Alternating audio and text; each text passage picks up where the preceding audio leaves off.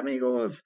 Bienvenidos al capítulo final de El Licuado. Así es, nos estamos retirando, dado que no cumplimos y fracasamos rotundamente con nuestra finalidad de entretenerlos e informarlos. Sin embargo, no por eso vamos a dejar que este último licuado sea insípido, así que vamos a platicar de soccer, ecos de la salida de Miguel Mi Piojo Herrera, posibles altas y bajas para el equipo crema. También la asignación que hace Globe Soccer Awards sobre el técnico, el equipo y el jugador del ciclo. También platicamos sobre Nacho Ambriz, internado por coronavirus. Les platicamos el último estatus. Vamos a platicar también sobre el cierre de la semana 16 en la NFL. Bastantes partidos tuvimos, todos muy interesantes. Aquí los desmenuzamos. En cuanto a béisbol, amigos, traemos información muy fresca acerca de lo que está haciendo los padres de San Diego. Se están convirtiendo en un equipo al que hay que poner el ojo encima de ellos con este movimientazo que acaban de concluir. Y también la novela de DJ LeMahieu, un nuevo comprador, le está haciendo sombra a los Yankees. Aquí les platicamos de quién se trata. Y finalmente, amigos, en actualidad estaremos platicando del aumento del 15% al salario mínimo. Bien amigos, sin más, vamos a comenzar. Ecos de la salida de Miguel, mi Piojo Herrera. Pasan los días y yo más lo extraño. Y también pasan los días y se deja ver cómo esta decisión fue totalmente visceral y emocional. No existe ningún plan a corto o mediano plazo para que el funcionamiento de las águilas tenga alguna mejoría. Y esto lo digo porque el día de hoy, 28 de diciembre, los cremas volvieron al campo de entrenamiento sin técnico alguno. Lo mismo sucede con el equipo de Cruz Azul y con esto nuevamente reafirmamos lo que comentaba hace solo un momento. Esto fue totalmente visceral. Algo importante que me llamó la atención y que el Piojo dijo una vez que su salida se dio por concluida de las Águilas, y aquí hago un paréntesis para decir que Miguel estuvo dando entrevista a cualquier medio que se la pedía y en todas básicamente daba la misma información. Sin embargo, lo que resalto de ella es, al menos eso es lo que dice, por amor a la, América no dirigiría a las Chivas y sería el único equipo de la Liga MX al cual no dirigiría. La otra cosa positiva que extraigo es que Miguel no cierra las puertas a la poderosísima institución azul crema. Así es, él no cierra el hecho de que pudiese haber un tercer ciclo con las Águilas y con eso volverse sin duda, ahora sí, de una vez por todas y sin ningún debate basado únicamente en estadísticas y en hechos, el técnico más importante para la institución. También traemos, amigos, un poco de información acerca de los rumores que se dicen alrededor del equipo azul crema, posibles altas, posibles bajas y bajas ya confirmadas. En las posibles altas está que vuelva Renato Ibarra, Luis Quiñones, jugador de los Tigres que tuvo una muy buena Copa de CONCACAF, Fabián Castillo, Marcel Ruiz, Alan Medina, Leo Fernández y Pedro Aquino. Con este último parece que ya hay un acercamiento serio por parte de la directiva. Vamos a ver en qué termina. Y para DTs, los nombres que más suenan al momento, Guillermo Vázquez y Robert Dante Ciboldi. Ninguno de estos es de mi agrado. Vamos a ver qué es lo que termina siendo el equipo de Coapa. En las bajas confirmadas, Miguel Mi Piojo Herrera, Paul Aguilar, se va el último sobreviviente del campeonato del 2013, se va Luis el Hueso Reyes y regresa Santiago Cáceres a su natal equipo. Este jugador venía por préstamo, sin embargo no se hizo efectivo, no pudo cubrir la baja de Guidios Rodríguez y va de vuelta a Uruguay. Y en rumores de bajas estaban prácticamente confirmadas las de Ibarwen y Roger Martínez, sin embargo con la salida de Miguel esto se queda en pausa. Vamos a ver qué es lo que trae el nuevo entrenador, si consigue hacer que estos jugadores se comprometan por lo tanto, estos dos jugadores quedan aún en rumor. Al rumor se suma Gio dos Santos y Fernando Eloso González, quien para mí nunca debió de haber vestido la piel azul crema. Entonces amigos, esto es lo que se dice tras la salida de Miguel Herrera.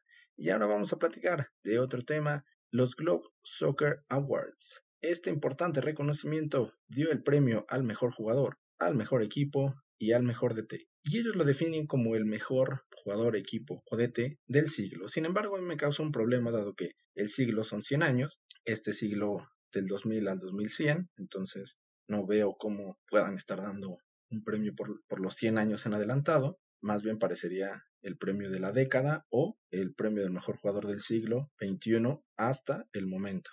Honestamente, creo que el hecho de que se quede como el mejor jugador del siglo está bastante inadecuado. Sin embargo, estos solo son tecnicismos. Los resultados finales, amigos. Jugador del siglo CR7.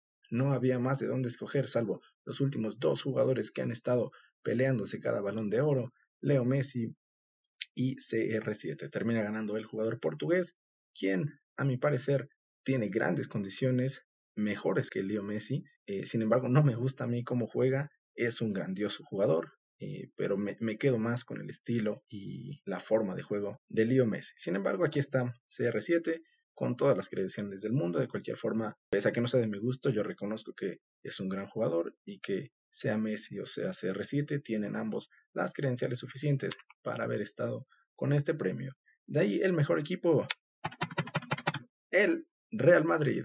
El equipo madrileño se queda con este honorífico lugar como el equipo del siglo, basado en las ligas, en los Champions, en la Liga, la Copa del Rey. Para mí es, tampoco estoy de acuerdo con esta decisión. Creo que pese a que ha conseguido resultados importantes en la Champions, los de la Casa Blanca no han tenido muy buenas ligas.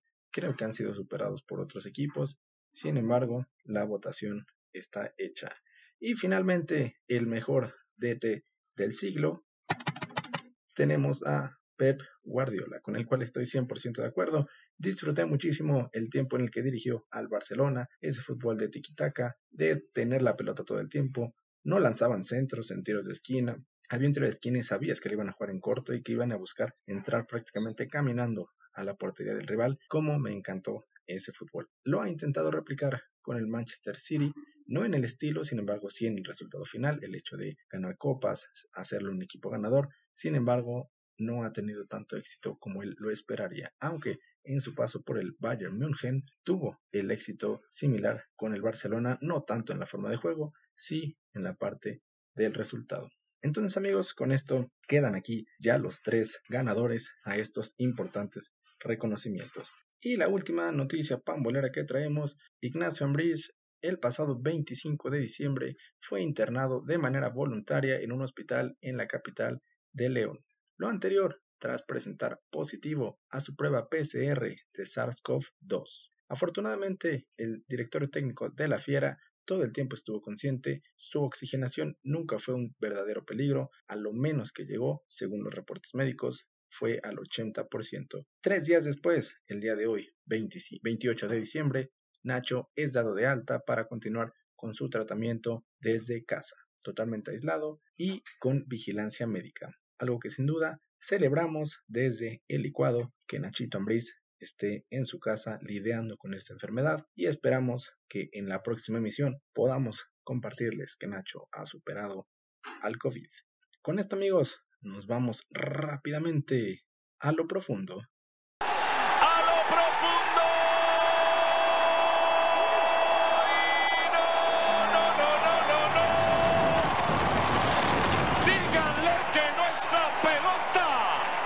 en lo más profundo del parque y después de decirle no, no, no, no, no a la pelota, les compartimos la noticia del día y ya no sé si de toda la el descanso de temporada. ¿Cuál es? Tiene que ver con San Diego. San Diego, que la temporada pasada fue un equipo bastante competitivo, ingresó a los playoffs Wild Card, sin embargo fue eliminado rápidamente. Fernando Tatis Jr. y Manny Machado hicieron una excelente pareja, tanto a la defensiva como a la ofensiva, y en esta ocasión traen una estrella más. ¿De quién estamos hablando, amigos? Es un brazo, y es un brazo que jugó Serie Mundial. De hecho, jugó la última Serie Mundial, el último partido. Creo que con esto no necesita más pistas, ni él necesita más presentación. Estamos hablando de Blake Snell, el pitcher que jugó el juego número 6 en la pasada Serie Mundial y a quien será recordado toda la vida porque su manager Kevin Cash lo saca en el sexto rollo cuando estaba escondiendo la pelota en su totalidad a los Dodgers. Solamente le habían pegado dos sencillos ya en la sexta entrada. Y por decisión totalmente propia, Kevin Cash decide relevarlo y justamente en esa entrada es donde se complica la serie para los de Tampa, que a la postre iba a terminar en el título para los Dodgers. Lo importante aquí, amigos, es que los padres de San Diego están firmando a Blake Snell, Cy Young 2018. A cambio, ellos están entregando a, los, a las mantarrayas de Tampa, a Luis Patiño, al receptor Francisco Mejía y a dos prospectos cuyos nombres desconozco. Honestamente no entiendo muy bien por qué harían esto si fueran un equipo candidato totalmente a ganar la Serie Mundial, es decir, llegaron a la Serie Mundial, lo que estás buscando entonces sería replicar ese modelo para nuevamente llegar y ahora sí ganar. Más bien, lejos de, buscar eliminar calidad de tu equipo, buscarías agregar. Entonces, es algo que es difícil de entender. Sin embargo, el otro lado, la otra cara de la moneda y el punto positivo que trato de encontrarle es que las mantarrayas están tratando de cambiar a Blake Snell, que ya es un jugador veterano, por jóvenes como lo son Patiño y como lo son Francisco Mejía, por más jóvenes quienes son los dos prospectos, y con ello lo que van a lograr también es hacer una nómina más baja, estar lejos del tope salarial y quizá reservar ese monto para un jugador de gran calidad. Vamos a ver si este movimiento en las mantarrayas viene acompañado de algún otro o si por el momento solo es esto. Lo importante y lo que ya es un hecho es que los padres de San Diego se hacen de un abridor de primera calidad, un zurdo que en plena serie mundial con la presión de ser el último partido para él, llevó al equipo hasta el sexto rollo con solamente dos hits. Y amigos, en la otra cara de la moneda y del otro lado de Estados Unidos, la novela de DJ LeMahieu. Platicábamos hace un par de emisiones acerca de Aaron Boone y el manager que estaban tratando de dar el contrato que, estaba solicitando DJ LeMahieu. Sin embargo, las negociaciones se han estado alargando y ya hay un equipo en cacería. Les doy pistas nuevamente, fue un equipo que disputó la Serie Mundial y fue un equipo, fue el equipo que ganó la Serie Mundial. Estamos hablando de Los Ángeles Dodgers. Así es amigos, este equipo que sin duda ya es uno de los más competitivos y es el equipo campeón actualmente de la Gran Carpa, busca fortalecer su ofensiva al bate con DJ LeMahieu. Al parecer ellos sí podrían darle el contrato que él está pidiendo, 5 años, 100 millones de dólares, bastante, bastante arriesgado, dado que él es un jugador ya de 32 años, entonces bastante arriesgado el movimiento, pero con ello los Dodgers mandarían el mensaje de queremos doblete, queremos repetir, queremos ser históricos y tienen con qué. De hecho, sin, sin DJ tendrían con qué. Está Cody, está eh, Mookie Betts, los bates más peligrosos. Se podría venir a sumar y llamar ahora el tridente ofensivo de los Dodgers. Vamos a ver en qué termina esto, amigos. Sin embargo, estas dos noticias son bastante importantes de cara a la próxima temporada. Blake Snell, ex lanzador de los Tampa Rays, se va en cambio a los Padres de San Diego y DJ LeMahieu podría vestir la playera de los Dodgers. Con esto amigos, pasamos de a lo profundo a el emparrillado. Vámonos.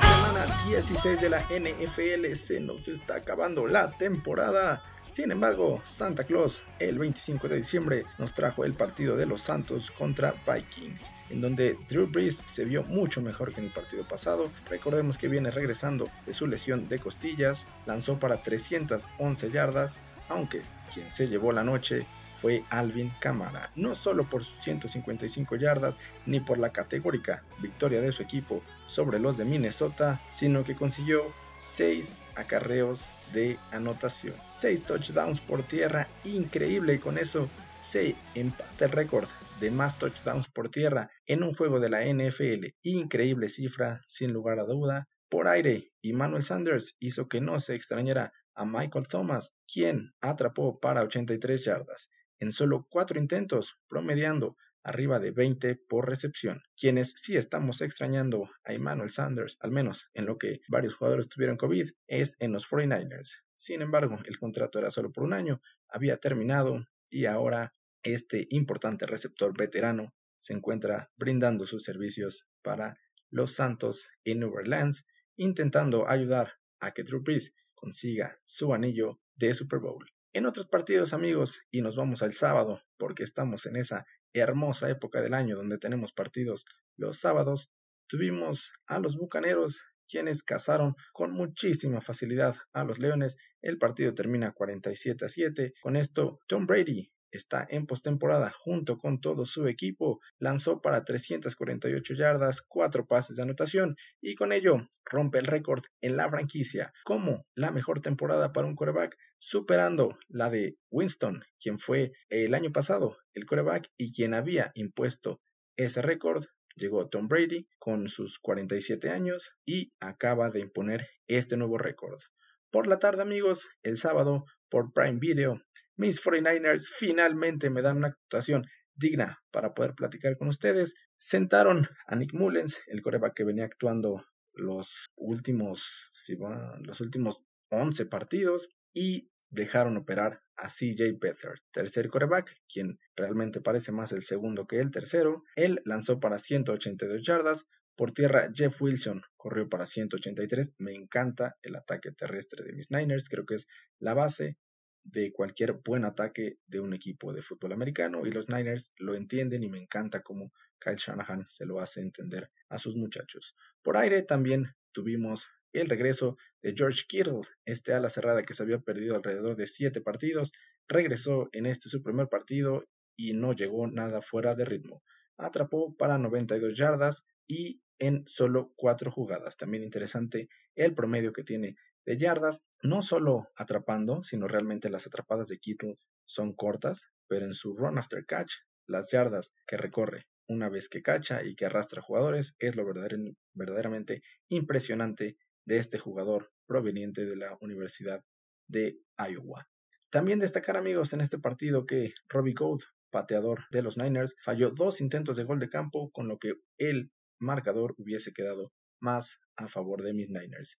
Y nuevamente también para resaltar, lo habíamos dicho la emisión pasada, el gran mérito de la defensiva de los Niners de Robert Saleh, aguantando en cuartas oportunidades, estudiando a la perfección a Kyler Murray y sus muchachos, porque él es un tipo muy, muy ágil. En esta ocasión escapó para 76 yardas, una cosa así. No fue, afortunadamente, para los Niners de gran peligro. También tuvimos capturas de justamente de Kyler Murray, de quarterback, Juan Williams, Kerry Hyder y DJ Jones. Aquí hay un exjugador de los, de los Dallas Cowboys. Con esto, ambos equipos van a quedar eliminados de postemporada. Sin embargo, creo que fue un partido bastante vistoso. Los Niners le hacen la canallada a los Cardinals, quienes estaban en cacería por buscar un lugar en postemporada. Cardinals 12, 49ers 20 es como termina este partido. Y finalmente, amigos, en sábado por la noche teníamos el partido de las Vegas sucumbe ante los Delfines de Miami en lo que fue un partidazo de americano. Tua Tagovailoa lanzó para 94 yardas, sale en el cuarto cuarto por decisión totalmente técnica. Esto es otra cosa de lo que ya mencionábamos en emisiones pasadas.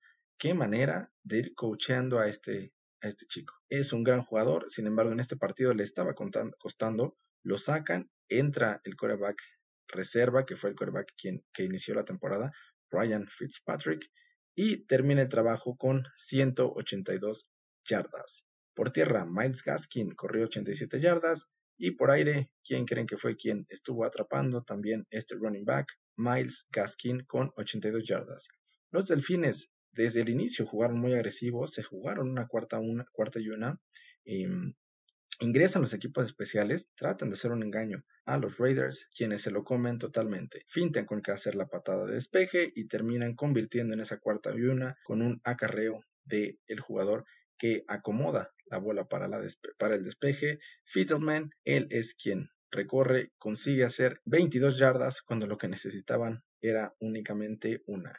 Y finalmente, con 19 segundos en el reloj, Fitzpatrick se transforma en Fitzmagic y lanza un pase de 39 yardas a la banda. Hay un uso ilegal de las manos en esa jugada, regalan Las Vegas 15 yardas más, con eso acercan suficiente al pateador para que termine liquidando el juego en un agónico gol de campo. El marcador final, 26-25, favor los de Miami. Lo positivo para Las Vegas, amigos, regresa Derek Carr después de la lesión que platicamos justamente aquí el pasado jueves, en donde hizo entrar a Marcus Mariota, quien no lo hizo nada mal. También destacar a su receptor Darren Waller. Impresionante este muchacho, yo no lo había seguido con tanta lupa. Sin embargo, en estos dos, tres semanas que lo he estado haciendo, Darren Waller trae un fútbol impresionante. Cacha con una mano, tiene unas condiciones físicas impresionantes, supera cualquier corner. Me recuerda un poco a DK Metcalf de los Seattle Seahawks. Nos vamos ya para el domingo.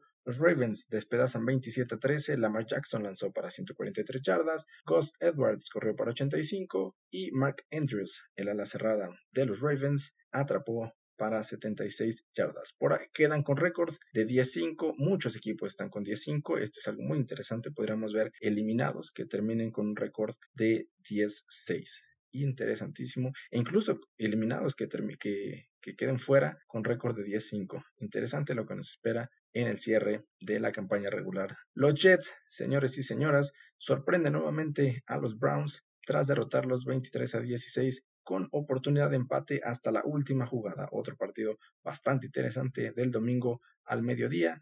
Destacar a Frank Core, quien corrió 48 yardas y con esto llega a las 16.000 en toda su carrera. Frank Gore con esto va a llevar dos semanas consecutivas rompiendo récords en la NFL. Con estas 16.000 yardas en toda su carrera se convierte en el tercer corredor con más yardas en toda la historia de la NFL. Un logro impresionante para este veterano corredor de 38 años de los Jets. También con este triunfo los Jets aseguran que no tendrán el pick número uno, el cual pertenecerá a los Jaguars en la explicación de qué pasó con los Browns, cómo fue posible que, siendo el mejor comodín, les venciera el hasta la semana pasada peor equipo de la NFL, pasó algo curioso, el equipo de los Browns estaba ya por abordar el avión que los llevaría a donde sería el partido, y estando arriba del avión y a punto de despegar, llegaron los resultados de las pruebas COVID y hubieron cuatro positivos en el equipo de los Browns. Estos cuatro positivos, los cuatro eran receptores titulares, por lo cual Baker Mayfield no contó con sus receptores titulares y esto se vio directamente impactado en el marcador. Entonces, nuevamente el COVID haciendo de las suyas y afectando en esta ocasión a los Browns. Por su parte, en otro partido, Mitchell Trubisky lidera a sus Bears a la victoria tras ganar 41 a 17 y los Jaguars, que fueron el equipo perdedor, aseguran el primer pick para el 2021.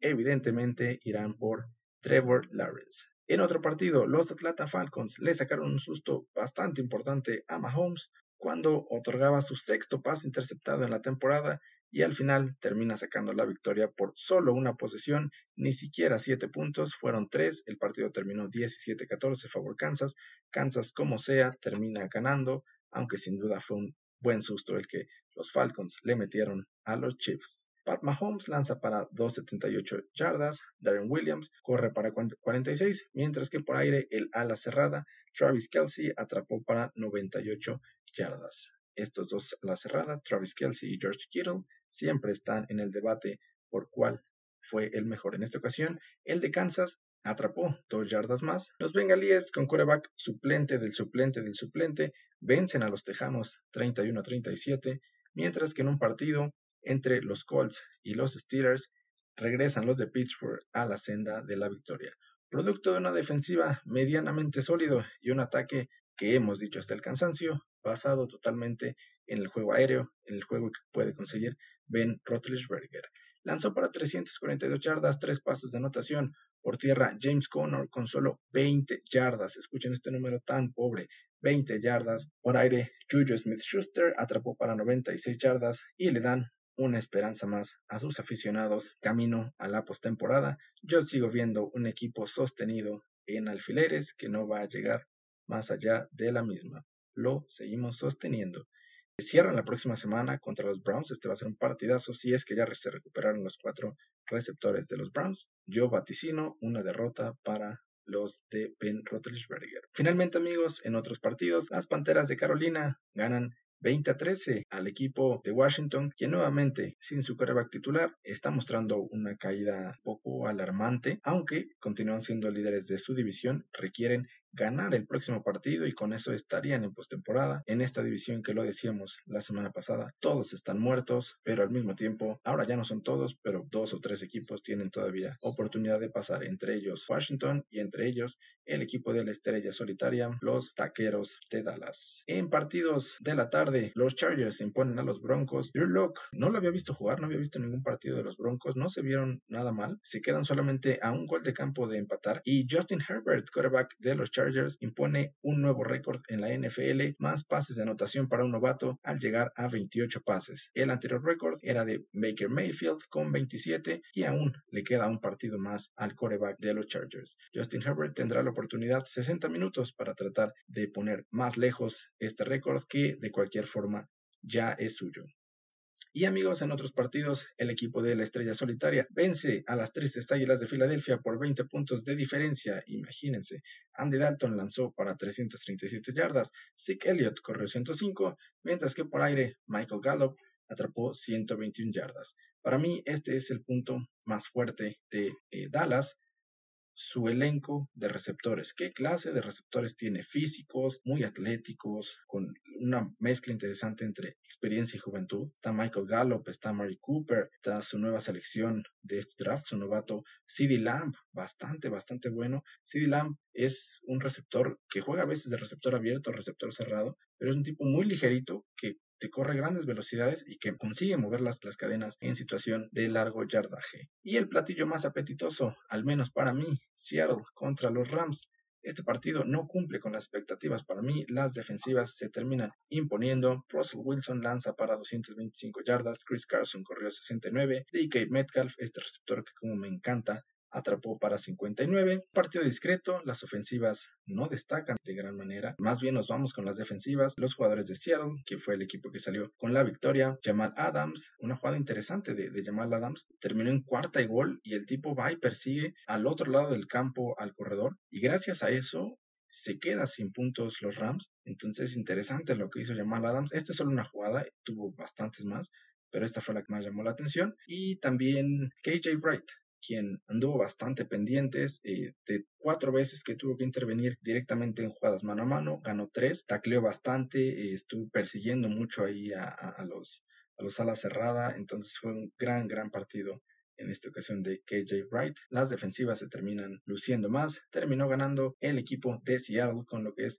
campeón de la división. Y el domingo por la noche, amigos, los empacadores en un hermoso y nevado Lambeau Field hicieron pomada a los Titanes de Tennessee 40 a 13. Como es hermoso ver este escenario de Lambeau Field, ves un estadio cubierto de nieve y de inmediato sabes que uno, uno de esos tres en los que te vienen a la mente podría ser Lambeau Field. Arnold Rogers lanza para 231 yardas, cuatro pases de anotación, una intercepción para llegar solamente a 5 esta campaña y para que esta intercepción llegara pasaron antes 330 pases antes de que Aaron Rodgers entregara el balón a un contrario. Impresionante la forma de juego de este quarterback veterano de quien se anuncia y se especula podría ser su última temporada. Qué mejor que festejarla con un anillo. Y para finalizar, en nuestro último lunes por la noche teníamos a los Patriotas de Nueva Inglaterra enfrentando a los Bills de Buffalo. El resultado, los de Buffalo terminan destruyendo a los Patriotas 9 por 38.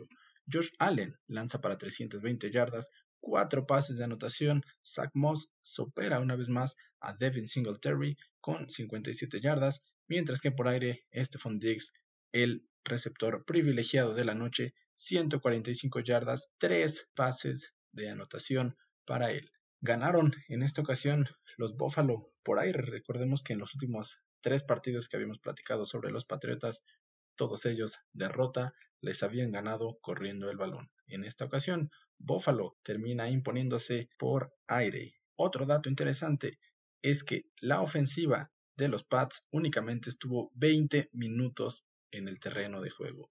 40 estuvo su defensiva tratando de devolverles el balón, sin embargo eran esfuerzos inútiles.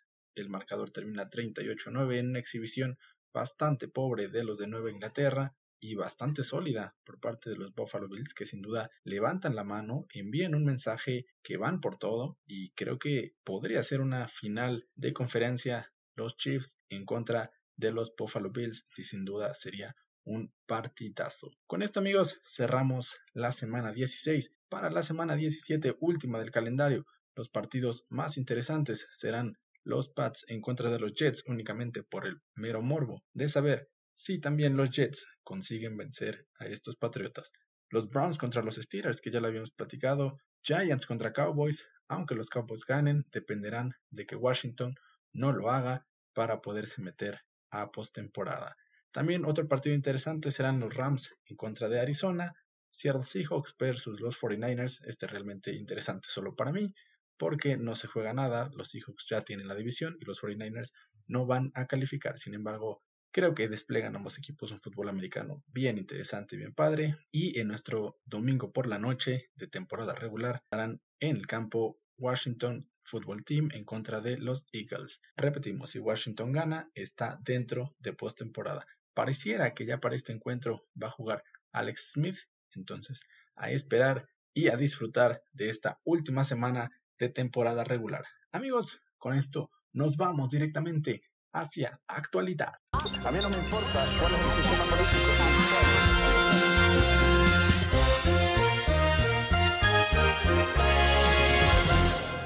Muy bien amigos, gracias por seguir con nosotros. Vamos a platicar ahora de el aumento al salario mínimo. Como saben, las últimas dos semanas se ha estado platicando fuerte sobre qué va a causar este aumento del 15% y encontraba una nota en El Economista donde la CONCAMIN solicitaba al Ejecutivo Federal reflexionar acerca de esta propuesta, ya que de aprobarse lo cual ya pasó, se podría generar condiciones adversas ante las circunstancias que viven las empresas relacionadas con la COVID. También he escuchado bastantes notas y leído algunos artículos en donde sin duda ven esto con muy malos ojos, se prevé que muchísimas empresas puedan cerrar. Fue por eso que me di a la tarea de investigar un poco más y encontré entonces una nota en el financiero de donde extraigo algunos datos que me gustaría compartirles para que así podamos ir platicando a detalle sobre lo que implica.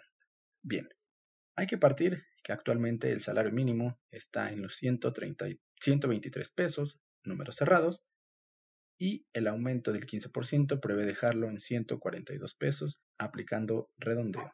Bien, en este artículo, amigos, menciona que las personas que actualmente en México reciben únicamente un salario mínimo son 2.100.000, nuevamente redondeando, con lo cual tenemos claramente segmentado nuestro grupo de impacto. No es el grueso de la población, entonces creo que con esto tenemos que dar las dimensiones adecuadas al problema.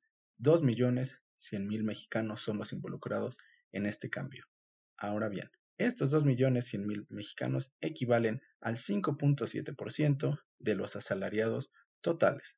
Entonces tenemos incluso más detallado nuestra identificación del problema. Ahora bien, de este 5.7%, 58% son hombres, 42% son mujeres Yéndonos entonces al detalle para conocer las principales profesiones y oficios a los que se les paga este servicio, el artículo denota conserjes, intendencia, meseros y empleados domésticos, por lo cual son realmente los sectores que estarán totalmente impactados.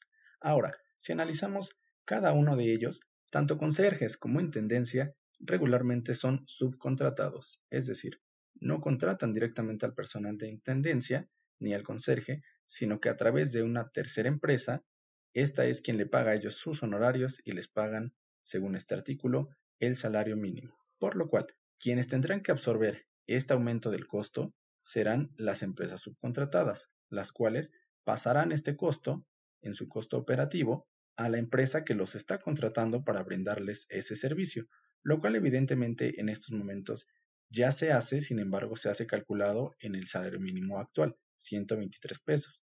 Con esta nueva modificación se tendrá que hacer a fines de no lastimar su utilidad en 142 pesos. Con lo cual, de acuerdo con leyes de la economía, el hecho de que las personas, la sociedad, tengan un mayor poder adquisitivo contribuye al consumo y al ahorro. En este caso, dado este 5.7%, regularmente no son personas que tengan y puedan ahorrar, por lo tanto, es directamente gasto que se va al consumo. Este consumo fomenta la compra, la venta, la producción, por lo cual termina siendo algo totalmente positivo y no es algo tan amarillista como algunos artículos y algunas personas y algunos otros políticos lo han intentado hacer ver.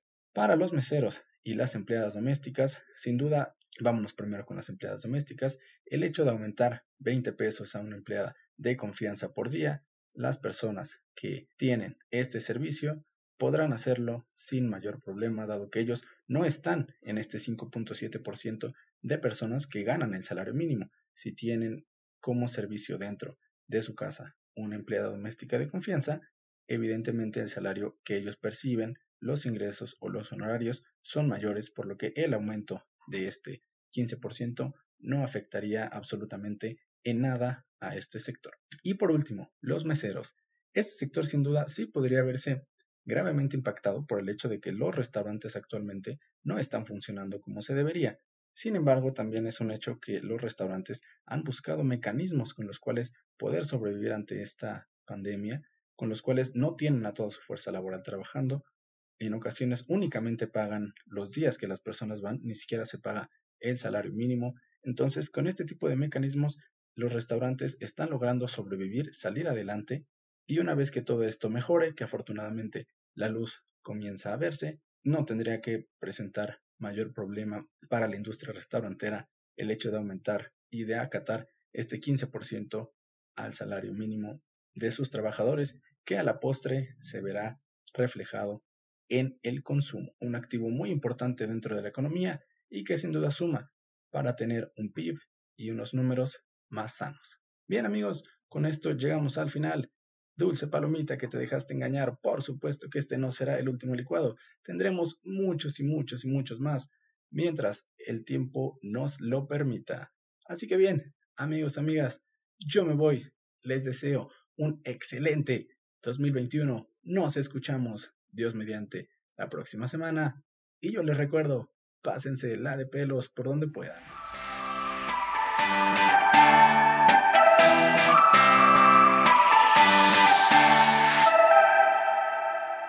Amigos, traemos un cable. Así es, un cable de último minuto. Santiago Solari ha sido confirmado como el nuevo entrenador para la temporada 2021 bajo las Águilas del América. Este argentino, en su época de jugador, pasó por el fútbol mexicano con los Potros de Hierro del Atlante. ¿Qué hizo en los últimos cuatro años?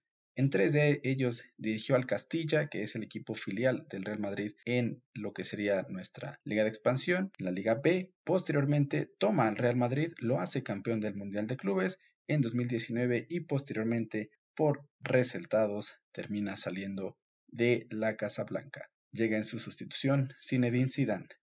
Sin duda, este fichaje por parte del equipo crema sorprende, es un fichaje bastante mediático. Pareciera ser que lo que a Santiago Baños le gusta de Santiago Solari termina siendo el perfil que tiene, la innovación y los sistemas que tiene de entrenamiento. Parece ser que es un técnico que le gusta mucho la tecnología, toma decisiones basada en tecnologías de la información, en software de desempeño que, que, dan los jugadores. Entonces creo que podría traer un sistema interesante. También será interesante el acuerdo deportivo al cual llegaron, sin duda, para que el técnico argentino aceptara. Probablemente se habló de algunos refuerzos, vamos a ver más adelante si en este paquete viene incluido alguno de ellos. Y también termina siendo algo positivo porque le va a dar renombre a las águilas, ¿no? Y si algún jugador europeo que estaba o que tiene cierta duda en venir o no al fútbol mexicano, creo que el hecho de conocer a Santiago Solari y conocer de dónde viene Santiago Solari podría sumar, podría aportar para que el América traiga fichajes, fichajes bombas, fichajes de calidad y no solo mediáticos. Y creo que también el hecho de que conozca las fuerzas básicas y los jugadores que están en el equipo B del Real Madrid, pues podría llegar a sumar, ¿no? En algún momento. Vamos a ver cómo se va dando la situación, si viene este fichaje acompañado de refuerzos. Lo decíamos, la situación ahorita en el América está en la parte deportiva, en la parte futbolística, en la parte de la materia prima. No perdamos eso de vista, sino así traigamos a Pep Guardiola, la situación va a seguir siendo similar. Estaremos al pendiente de lo que suceda en los próximos días. Más detalles, no sabemos cuándo en este momento se va a presentar Solari, el torneo comienza en muy poco tiempo, entonces sin duda no es para echar las campanas al vuelo, simplemente era el anuncio que les queríamos hacer antes de subir esta emisión. Amigos, ahora sí, regresemos todos a lo que estábamos. Hasta la próxima.